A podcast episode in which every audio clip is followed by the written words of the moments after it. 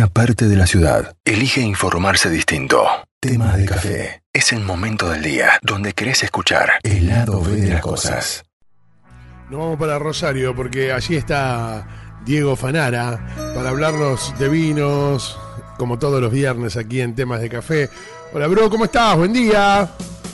Hola, Eduardo, ¿cómo va, bro? Muy Buen bien. día. Con una mañana de sol, 23 grados 7, subiendo la temperatura, estaremos así muy por arriba de los 30 y pico, casi tocando los 34 en esta jornada de día viernes, fin de, mucho calor para despedir al mes de febrero aquí en la City. Bueno, acá también, un- una, una, una linda jornada, estamos muy cerca, así que para disfrutar lo que se viene este fin de semana. Eh, ¿De qué hablamos hoy cuando hablamos de vinos? Bueno, cuando hablamos eh, de vinos, ¿te acordás que habíamos hablado hace unas semanas atrás de los desafíos y tiene que ver esto de cómo comunico, cómo llego cómo le hablo a los eh, diferentes eh, consumidores de- del mundo del vino? Bueno, empieza a ser un poco esa, eh, ese punto y cómo voy conquistando ya los mercados porque ya no solo pasa porque si es lindo el contenido que tiene adentro de la botella, sino que hay distintos puntos, ¿no? El marketing, cómo te una botella, cómo accedo, cómo interactúo con vos hoy en este juego de las redes sociales y que la pandemia ha cambiado. Bueno, vamos a hablar un poquito sobre eso y este desafío que se plantean desde eh, Wines of Argentina, WOFA conocido la- como es la entidad que se encarga de la promoción del vino argentino a nivel internacional y esta propuesta para llegar a los eh, millennials allí en los Estados Unidos. Ajá, bueno, ¿y, y, y de qué se trata esto?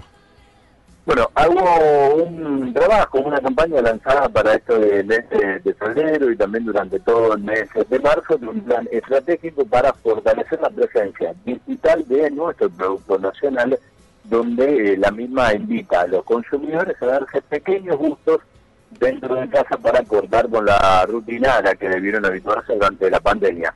Bueno, eh, esto de, de- de tomar el vino en casa o de comprar el vino desde la comodidad de decisión a través de, no sé, la tablet del celu o, o la compu en una venta digital es algo que vino para, para quedarse y el mundo del vino lo ha tomado, lo ha canalizado porque le ha sacado un jugo más importante el año pasado con un aumento en lo que han sido las ventas para, para el consumo. Ah, mira, mira vos. Bueno, que además el año pasado ha sido un año de un consumo que, que, que se ha incrementado a través de la pandemia también. Bueno, eh, había sido general, el vino ha recuperado volúmenes de venta y se ha vendido más vino que cerveza, que era una tendencia que en la Argentina no, no estaba hecha tal así, sino que la cerveza dominaba la escena y que el vino venía con eh, niveles, no usar la palabra caída, pero no, no tan positivos, por darle una vuelta de tuerca así a este concepto. Bien. Eh, hubo un informe que planteó mm, un eh, Wine Intelligence, que una consultora líder en la investigación sobre diferentes comportamientos de, de consumidores del vino y durante el 2020 en los Estados Unidos se registró un crecimiento del 28% del consumo de- del vino por parte de los millennials, que es este rango de edad que va de 25 a 39 y un 29% de parte de la generación X, que es el rango de personas de 40 a 54 y eh, después eh, le sigue lo que es la generación Z, que es el rango de personas de 21 a 24, cuyos valores tuvieron un incremento del 25%, por lo cual vos tenés tres públicos a los cuales vos le tenés que hablar a los tres de una forma distinta para poder eh, contenerlos y para que te elijan como Ujú. producto a la hora de darse un gusto o de comprar o de llevarte a tu mesa. Sí, sí, sí, claro.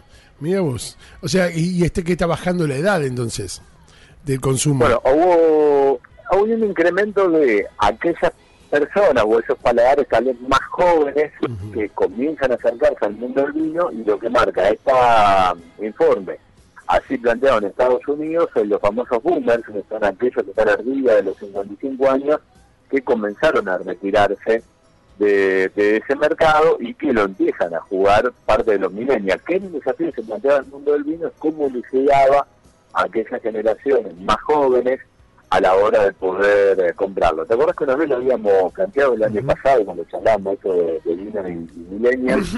que vos tenías que generar un intercambio fuerte, subido, a través de las redes sociales. Hoy si vos pones, no sé, la foto del plato que te preparas en tu casa, la botella del vino y arrobas a la bodega X, es muy probable que tengas o la manita de atrás o el corazoncito o el me gusta de la bodega o que la bodega te replique eh, en su historia, en su página y demás, que suba generando un acercamiento y una fluidez, la compra a través de, internet y que el público joven no se casa con una marca, compra diferentes alternativas, diferentes variables basado en o comentarios que vio en las redes o comentarios de, pares o quiero conocer nuevos sabores. Sí, y, que haya cambiado el vino, ¿ha cambiado también un poco la gastronomía o para los más jóvenes también? Por ahí me voy un poco del, tema de vino ahí preguntándote esto, porque digo, los más jóvenes por ahí son de un, estilo de comida eh, que por ahí yo lo, lo, lo asimilo más con, el, con la cerveza. No me imagino una hamburguesa con vino, o a lo mejor la estoy pifiando mucho. No, no debemos informe. Si querés un día lo, preparamos. Vos sabés que se empieza a usar esa tendencia, ¿no? Se ah, a, la hamburguesa con el vino. No, no, por eso.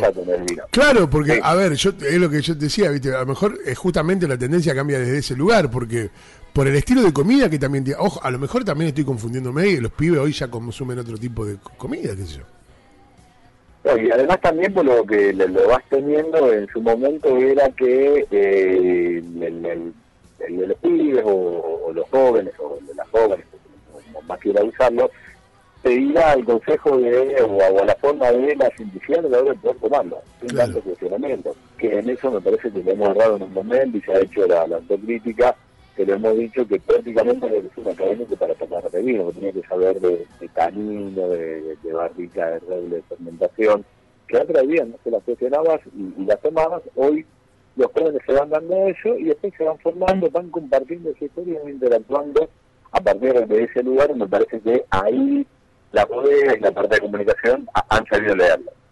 Está muy bien, está muy bien, está muy bien. El hecho de que haya aparecido también eh, la, el vino en lata, ¿también puede favorecer eso? Hola, ¿cómo estás? Eh, sí, totalmente.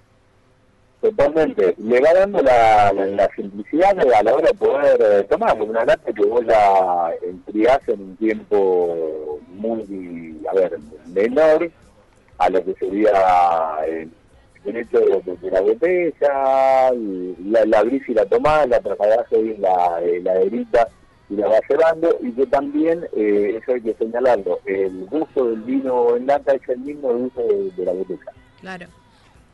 Y hoy la mayoría de sus líneas han largado lo que serían sus líneas más jóvenes o, apuntadas a esos segmentos lo han hecho en lata.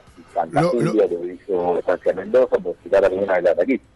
Sí, seguramente los que, las que lo empezaron a hacer no, no, no tenían, no, no, eran a lo mejor ese estilo de vino eh, o no tenían ese esa ceremonia ¿no? que, que, lleva el vino, ¿no? De, de, la preparación que algunos vinos tienen que, que, tener previo a su tomado. Y son un vino más, más ligero en cuanto a que abriste la lata y lo tomaste, no, no tenés que esperar nada, ¿no? Claro. Claro, pero también estamos yendo a ese concepto, pero está genial de, de comprar y abrirse un vino de, de dos años, pasarlo una hora en el decanter que se abra y poder tomarlo. Hoy a veces vivimos con un ritmo, una proximidad que hace que vos tengas que abrir de, la botella prácticamente en el momento que te vas a sentar a la mesa. Poniendo el ejemplo del domingo, cuando vas a comer con tu familia, con tu suegro, o tu novia, o, lo haces en tu casa, te vas a abrir la botella y prácticamente te está sirviendo la copa. O sea que ha cambiado eso y también se da hacia un concepto, como hablábamos hace un par de semanas atrás, de un vino que sea fácil de, poder tomarlo, es simple a la hora de poder eh, tomarlo y versátil, que me acompañe con varias comidas o en varios momentos y si le quiero tomar helado, que helado me responda a las características, y si le quiero tomar que también me responda a las características poniendo hielo, eh, perdón, poniéndole hielo, no helado. Claro, claro, está muy bien, está perfecto. Eh, entonces vos sabés que de, este modo, sí.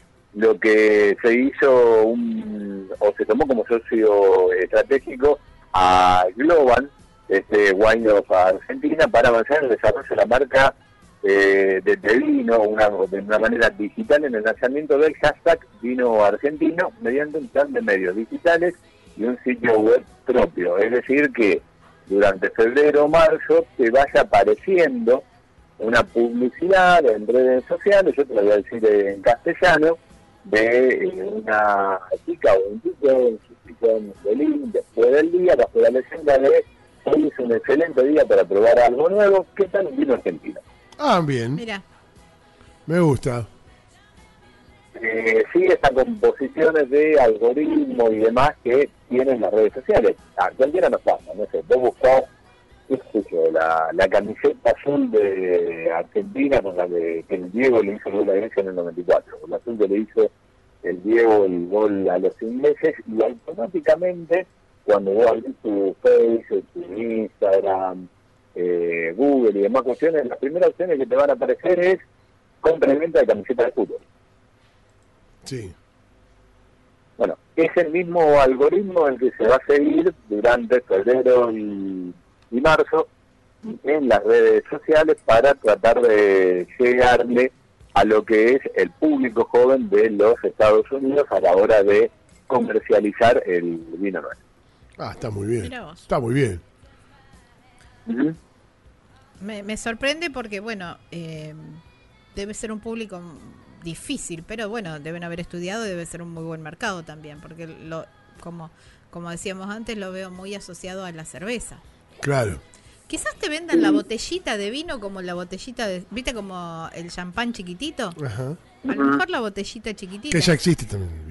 La de botellita Sí. así de Sí, 350. sí, en Ah, restaurante razón. vas y te pedís Bueno, pero está bien, pero está en el restaurante. A lo mejor eh, te vendan el pack, ¿me entendés? Como se venden las botellitas de, de seis de la cerveza.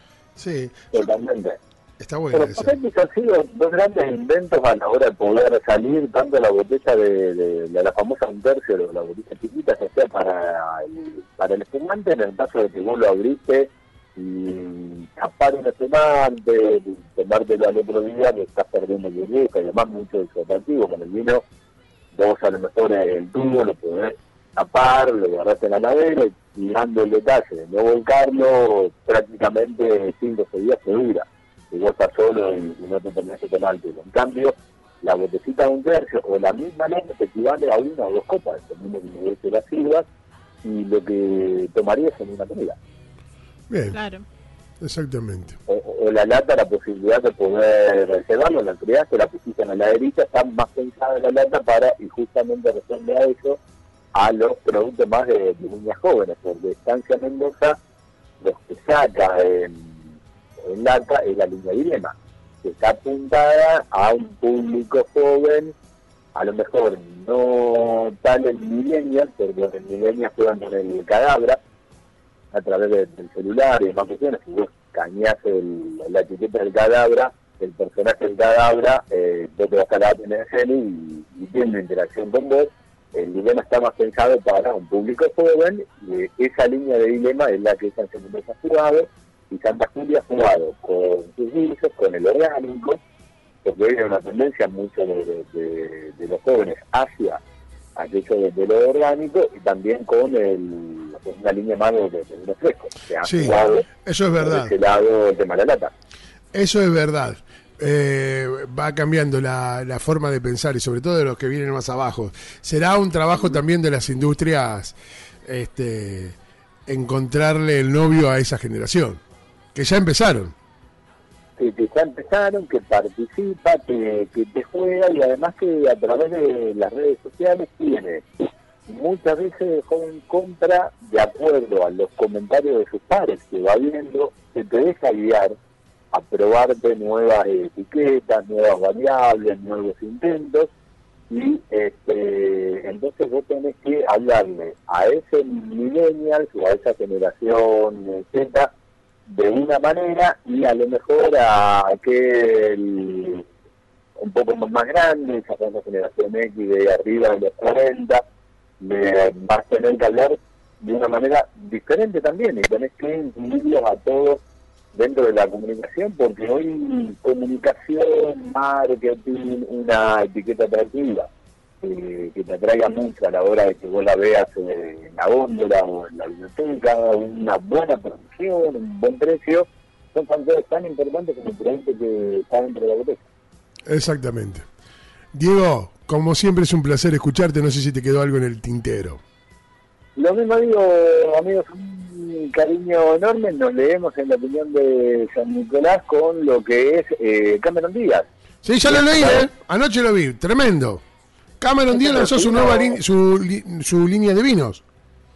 Su línea de vino Avalanche, que es una, un vino orgánico hecho con uvas de la región de Cataluña. Aquí en España, recordemos que Cameron Díaz junto con eh, Catherine Powell, que es una empresaria norteamericana, amiga de, de- de la actriz, está trabajando hace mucho tiempo en lo que tiene que ver con, bueno, qué es lo que comemos, cómo lo comemos, de dónde viene y demás cuestiones. Vamos hacia un concepto también más de, de lo orgánico, de lo natural y el lo ecológico y todo ese sentido, y Cameron Díaz encara con su producción de vinos por ese lado. Me encantó, me encantó. Eh, estimado, un abrazo gigante. Cariño grande para todos y muy pero muy lindo fin de. Gracias, hermano. Un abrazo enorme. gigante. Diego Fanara con nosotros, señores, hablando de, de- vinos, nuestro amigo periodista, sommelier, eh, Diego Fanara, en la mañana de temas de café. Estas cosas pasan en tema de café.